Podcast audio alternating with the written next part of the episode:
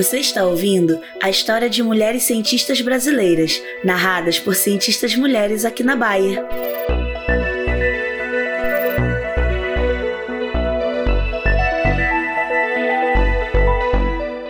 Mulheres Cientistas por Cientistas Mulheres é uma iniciativa do WISE, um grupo multidisciplinar de colaboradores Bayer engajados com o tema de inclusão e diversidade, com foco especial em mulheres na ciência. Nossa missão é ajudá-las a encontrar suas vozes a fim de aumentar o reconhecimento e contribuir para a progressão de suas carreiras. Me formei engenheira agrônoma na Escola Superior Luiz de Queiroz. Tive o prazer de contribuir com a mudança das artes e arquitetura carioca. Fui uma das primeiras mulheres com formação em física no país. Passei a ser conhecida como a primeira dama da botânica.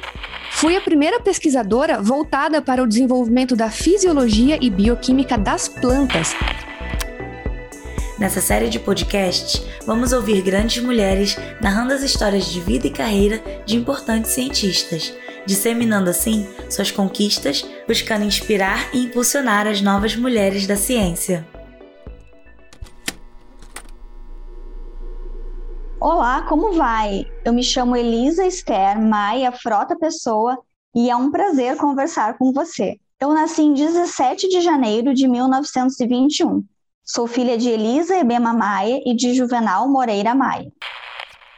Ainda na escola, eu me encantei pelos conhecimentos em física e matemática, mas os princípios de minha família e os conceitos machistas da época esbarraram em meu sonho de seguir a carreira como engenheira. Apesar da hostilidade que eu enfrentei, eu não desisti.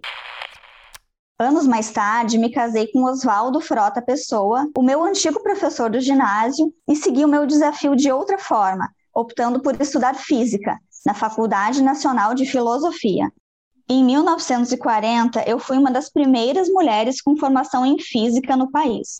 E além disso, ao longo do curso, eu tive os meus dois filhos, a Sônia e o Roberto. Eu deixei como marca na minha carreira de pesquisas e educação a luta contra o mundo machista, onde a minha profissão era considerada exclusividade dos homens.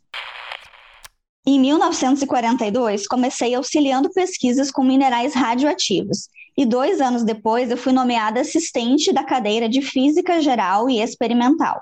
Dizem que acabei me tornando a figura central da pesquisa e do ensino da física institucionalizada. Eu posso dizer que parte desse fortalecimento veio da implementação do Centro Brasileiro de Pesquisas Físicas, que nós chamamos de CBPF. Ele me aproximou de alunos e possibilitou a formação de novos físicos.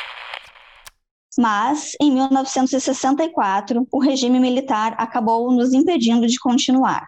Eu me casei novamente, dessa vez com Jaime Tiomino, criador do laboratório de ensino do CBPF.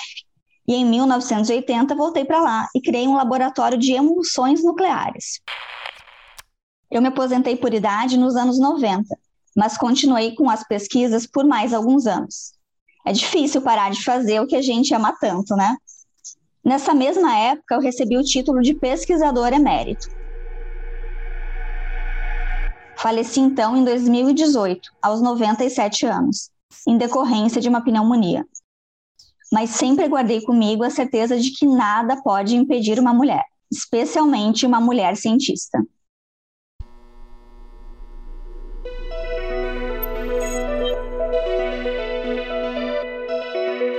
Você está ouvindo a história de mulheres cientistas narradas por cientistas mulheres aqui na Bahia. Olá, o meu nome é Rossana e eu nasci em uma cidade de 5 mil habitantes no interior do Rio Grande do Sul. Sou filha de pais professores e agricultores e o estudo sempre foi valorizado em minha casa. Desde criança eu gostava de ciência, mas assim, sem ter ideia de como é que seria possível trabalhar com isso. Dentre as possibilidades que eu tive, eu escolhi cursar farmácia e aos 17 anos saí de casa para morar sozinha na cidade grande, em Florianópolis. E, enfim, realizar os meus dois desejos: entrar para a faculdade pública, a Universidade Federal, e morar na praia. Eu gostei tanto que, apesar de tantas mudanças que eu fiz durante a vida, eu sempre me mantive na universidade pública e ao lado do mar também. Após a faculdade, um período trabalhando, veio um mestrado, a mudança para o Rio de Janeiro, o doutorado, o doutorado sanduíche na Califórnia e o pós-doutorado, também na Universidade Federal do Rio de Janeiro. Eu segui pela carreira acadêmica como professora da Universidade Estadual da Zona Oeste, no Rio de Janeiro, fazendo pesquisa na área de câncer. E há três anos eu voltei aqui para o Rio Grande do Sul, como professora da Universidade Federal do Rio Grande do Sul, no campus litoral. E junto a isso, agora eu acumulo a minha maior função, que é ser mãe de duas meninas e aproximar a maternidade da ciência e a ciência da maternidade.